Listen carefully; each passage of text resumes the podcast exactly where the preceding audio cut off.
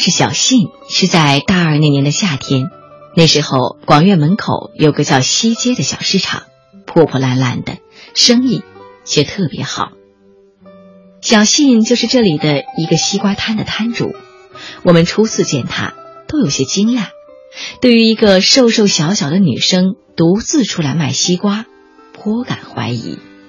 可事实证明，小信的生意是那个夏天西街上最好的。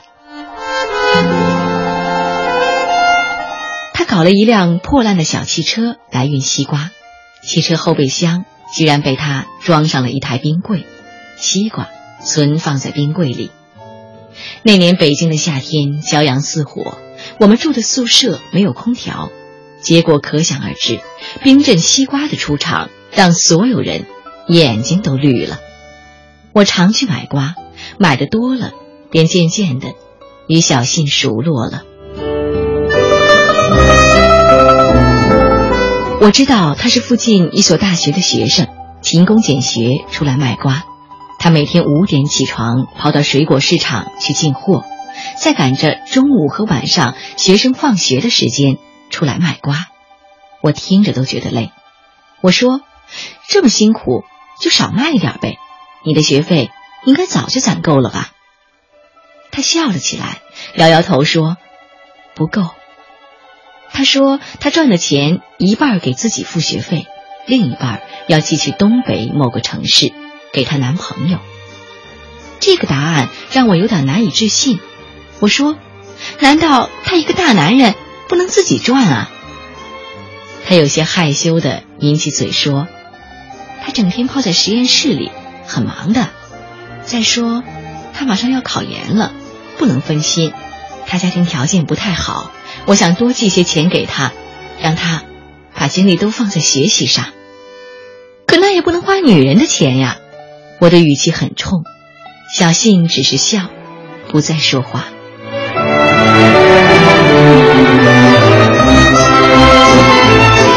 小信每次都独自去拉货，上百斤的西瓜居然都一个人扛上车，比许多大男人还厉害。有一次，一个男的来买瓜，就对他动手动脚的，小新二话没说，一手拨了幺幺零。一手抓起西瓜刀，逼住了他。警察赶到时，正看见他把半个西瓜扣在那男人的头上，红色的汁水流了一地。从远处看去，像一个戴绿帽子的男人被打得脑袋出血。我刚好赶到，看到他面无表情，握着西瓜刀的手却捏得死紧，手指都变了形。我把他的刀夺下来。抱住他说：“没事了，没事了。”他居然还能咯咯笑出声来。他说：“你干嘛呀？我当然没事了。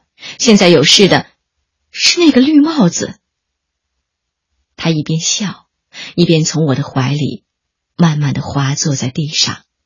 我能感到他在剧烈的发抖，怎么也停不下来。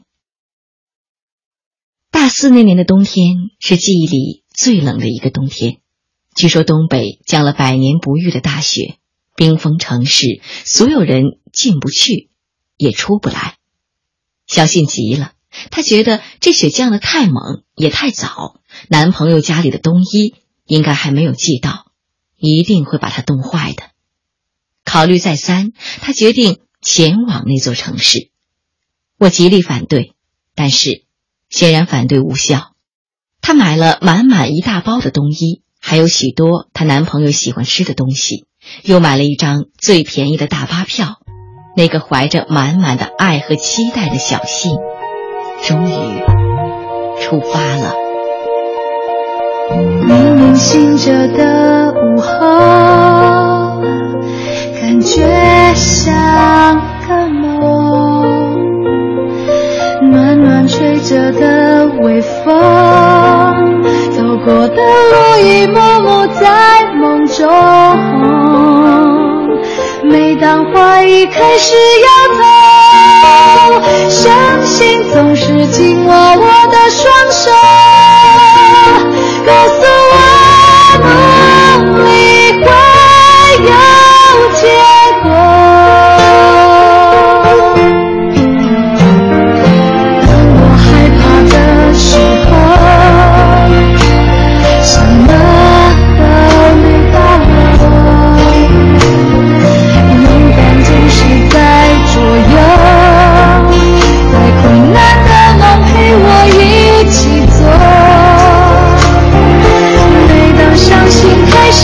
Peter.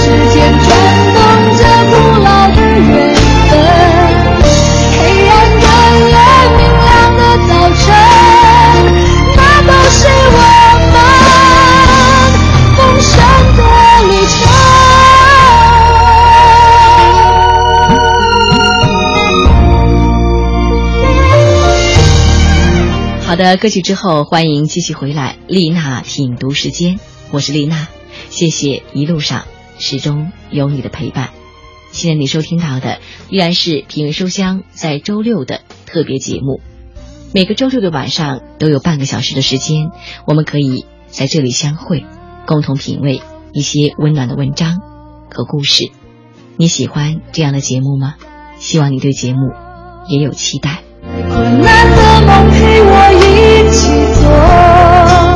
节目之余，你可以通过邮件的方式联系我，告诉我听节目的感受，也可以推荐那些你喜欢的作品给我。邮件地址是丽娜幺零六六 at 幺六三点 com，丽娜幺零六六 at 幺六三点 com，期待着能够看到来自你的消息。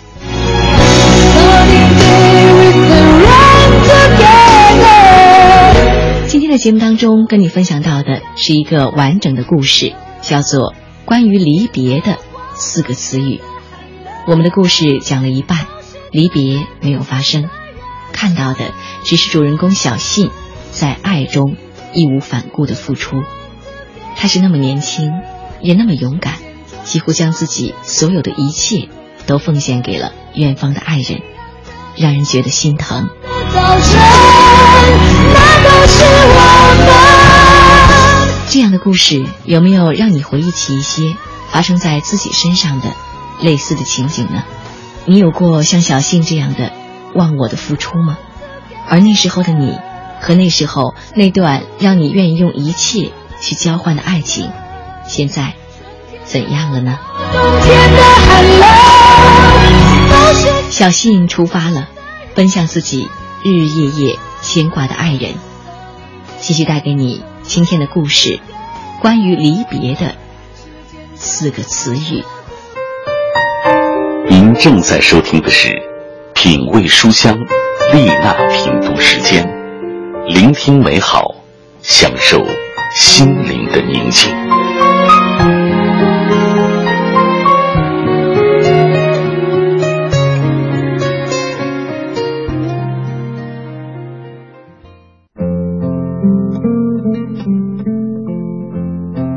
那场大雪下得漫长而扎实，大巴车在行进了大半天之后，在深夜被困在了高速公路上，前后都是车。当时小信离要去的地方只有十几公里，却寸步难行。小信心中焦急，于是做了一个特别大胆的决定：下车步行。很久以后，他每每跟我描述起这个场景。我都无法想象，一个单薄的女孩背着一个沉重的、装满了冬衣的大包袱，一步一步在大雪中行进了十几公里。她究竟是怎么做到的？那所大学在非常偏僻的郊区，夜里荒凉极了，偶有路人，周围的村落就会响起一声声凶狠的狗叫。十分的吓人。然而，最艰难的并不是这些，而是一条通往校门口的雪路。说是雪路，其实是东北下过一场夜雪之后，雪化水，水结冰，冰再盖雪，再结冰，这样一条长长的冰路。小信说，他也不记得自己背着包袱在那条冰路上摔了多少跤，只知道摔到最后。整个人都麻木了，连周围的狗叫声也听不见了。他甚至已经完全忘记了自己一个独身女孩行进在这样荒无人烟的地方是一件多么危险的事情。可他终于还是走完了那条路。他跌跌撞撞的到了传达室，请求老师通知那个男生，他来了。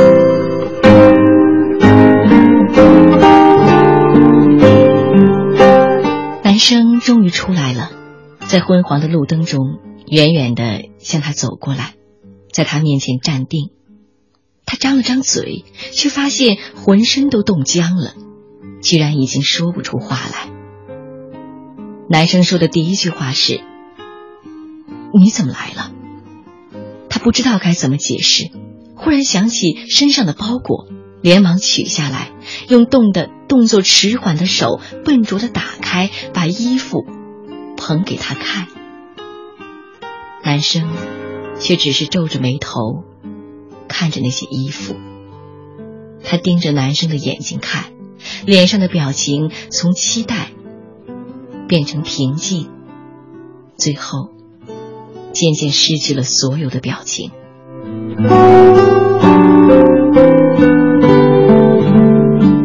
男生终于还是冲他点了点头，说：“这些衣服我会穿的。”可是下一句话刚要出口，却被他硬生生的打断了。他说：“谢谢你。”这是一句很荒谬的话。他为他顶风冒雪，千里送衣，对他说的第一句话却是：“谢谢你。”可是他宁可先说出口，只因为更害怕对方对自己说出这句话。男生说：“对不起。”他说：“没关系。”什么都不必说，也不必解释。有时候，最简单的对白，你已经足够明白对方的心是冷是热。他抬起头，最后看男生一眼，说：“再见。”转过身，向来时的那条冰路走去。男生叫住他，大约是心里终于生出了一丝愧疚。他说：“天太冷了，要不然我帮你在学校借间寝室，你住一晚再走吧。”他回头笑笑说。不必了。他急匆匆的走，不敢再回头。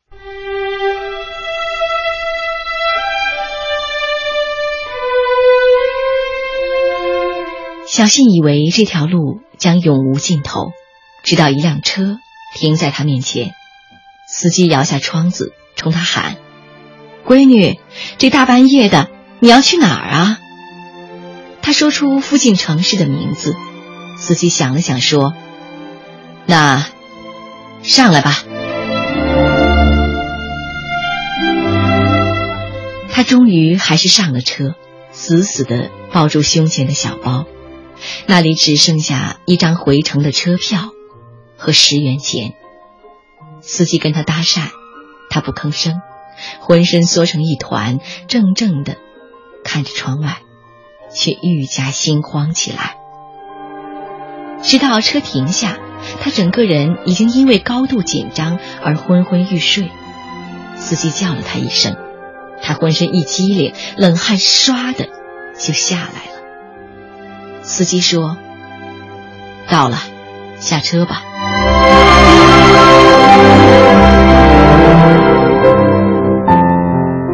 他茫然的推开车门，满天的轻柔雪花紧紧的拥抱住他。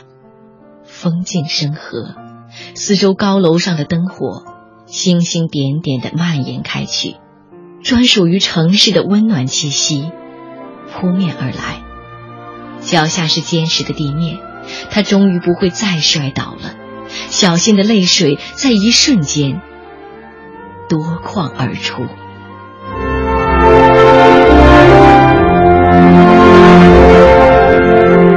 在那个大雪纷飞的北国夜晚，所有的绝望、泪水和恐惧，都显得那么微不足道。二十二岁的小新失去又得到了一些东西，也终于明白了，自己真正需要的，不是甜蜜的西瓜，不是肆无忌惮的付出的青春，也不是路灯下那场灰飞烟灭的惨淡的爱情。活着，为自己好好活着，比这世间的一切都重要。上个星期，我与小新重逢时，他已经是一家跨国公司的人力资源部总监，身材依然瘦削，带着亲切熟悉的微笑。饭局结束时，他抢着结账，我则抢着把他钱包里那张一家三口的合照。拿来看了很久，回忆起那段往事，小信说的云淡风轻，临走时把照片还给他，递出去的一瞬间，目光忽然扫到背后写着几个词语，心里猛地一颤，手下意识的松开了。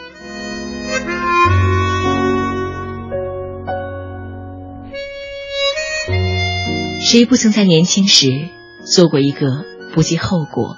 只懂付出的傻瓜呢？一场感情如大雪将至，轰轰烈烈，无可挽回，而对方却只是一个轻描淡写的扫雪人。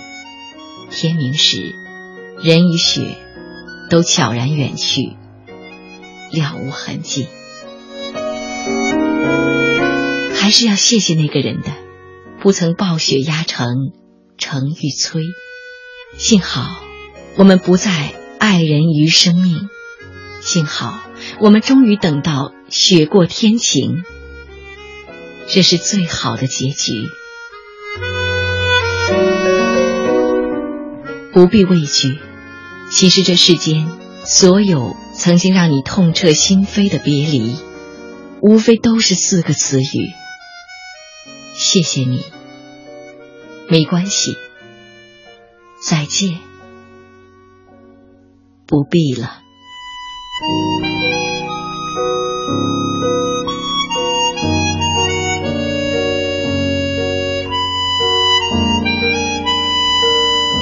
好的，这里依然是丽娜品读时间，谢谢电波另一旁依然有你在。今天节目当中跟你分享到的是一个完整的故事，叫做《关于离别的四个词语》。听完之后会觉得有一点点心酸吗？可能很多人都经历过类似的事情，自己毫不顾忌的付出，但是换来的却是轻描淡写的回应，真的像大雪天明之后的了无痕迹。多年之后再聊起的时候，可能也能做到云淡风轻吧，但是心里真正的感受，只有自己了解。